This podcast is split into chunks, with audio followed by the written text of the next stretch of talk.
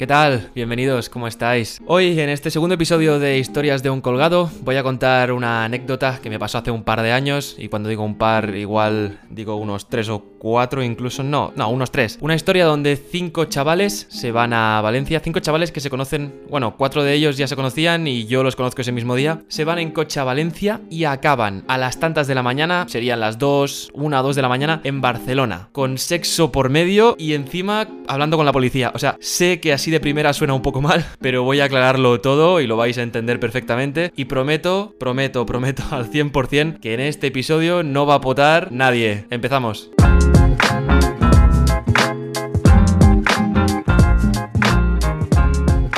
Todo empieza por mis andaduras en YouTube. Eh, debe hacer unos 4 o 5 años, por ahí 2015 más o menos. Yo por aquel momento hacía, llámalo, monólogos. Podéis ir, si ponéis eh, Mark Whitmer o Level Crack, vais a encontrar todos los vídeos que queráis sobre mí. Algunos están en oculto, no vais a tener la suerte de verlos todos, pero hay mucho, mucho contenido que podéis ver de mí, ¿vale? De mí haciendo el ridículo y haciendo el subnormal. Algunos hacen gracia, pero ahí los tenéis. Si los queréis mirar, sois libres. Pues hubo una persona que empezó a comentarme uno o dos vídeos regularmente y bueno, se ve que le gustaba mi contenido, me dijo, mírame mi contenido, tal, eso que haces rollo match, rollo sub por sub, yo miro el tuyo, tú miras el mío, nos damos like mutuamente. Fui a mirar sus vídeos, eran vídeos de bromas, tal, comedia, estaban bien, me reí un rato con él, entablé una pequeña amistad con esta persona y hasta, no fue hasta un año, año y medio que me propuso de ir a una charla de negocios en Valencia. Para aclarar un poco la situación, yo a este chico no lo había visto nunca en persona, ¿vale? Me fié totalmente y dije, hostia, una charla de negocios en Valencia, por aquel entonces me empezaba a gustar un poco todo el tema de negocios y dije, bueno, ¿por qué no, no? Si la gente queda en Tinder, ¿por qué no voy a subirme a un coche con cuatro desconocidos que me lleven a Valencia y después me devuelvan a Barcelona? Sé lo que estás pensando, yo también,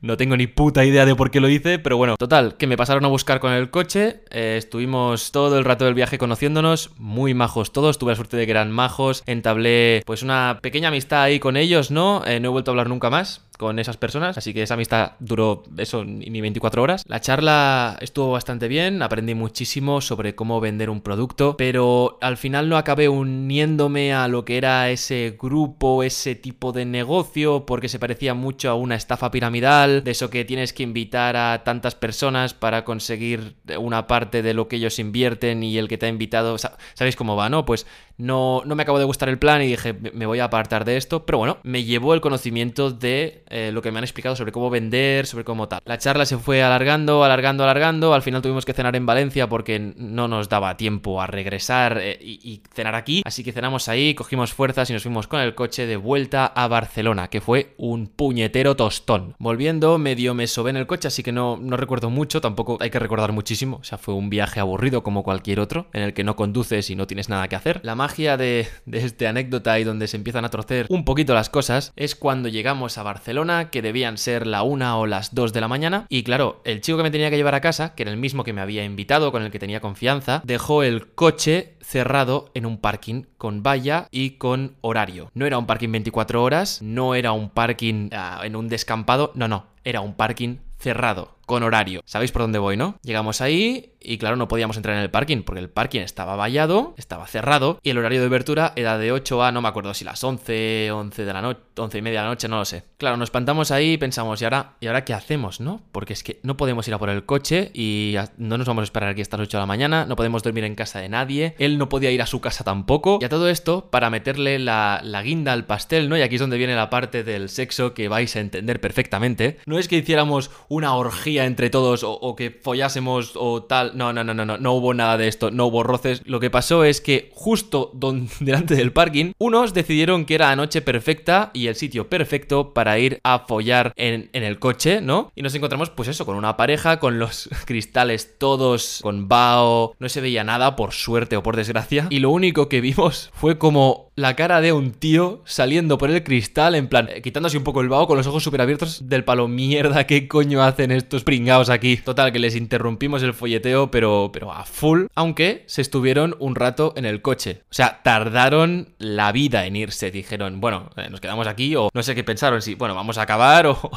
o nos íbamos a esperar a que se vayan. Y por su mala suerte, pues, pues no nos íbamos a ir en una hora, hora y media. Total, que barajamos dos opciones. Una es esperar hasta las 8 de la mañana en la calle y hacía un frío que te cagas porque no lo he dicho, pero era invierno o era uno de estos últimos meses del año. O la otra opción era saltar la valla, ir al coche y dormir ahí dentro hasta que abrieran el parking y entonces salir con el coche. Esa opción era, a mi parecer, la más factible. Pero claro, todo eso pasaba por hacer algo ilegal, que era saltar la valla e ir al coche. Así que antes de hacer nada, eh, esta persona dio la puñetera casualidad de que ya había trabajado antes de guarda nocturno. Entonces decidimos ir los cinco a la puerta, porque eso era un, era un hipermercado o algo por el estilo. Fuimos a la puerta a la que no se podía entrar y empezamos a gritar a ver si había alguien que nos pudiese ayudar. Estuvimos un rato gritando, oye, perdone, hay alguien ahí, porfa, necesitamos ayuda, tal. Nadie, no respondió nadie. Lógico. Y si hubiera alguien dentro, tú si ves a cinco tíos en la puerta del hipermercado este gritando, tú vas a decirles algo yo,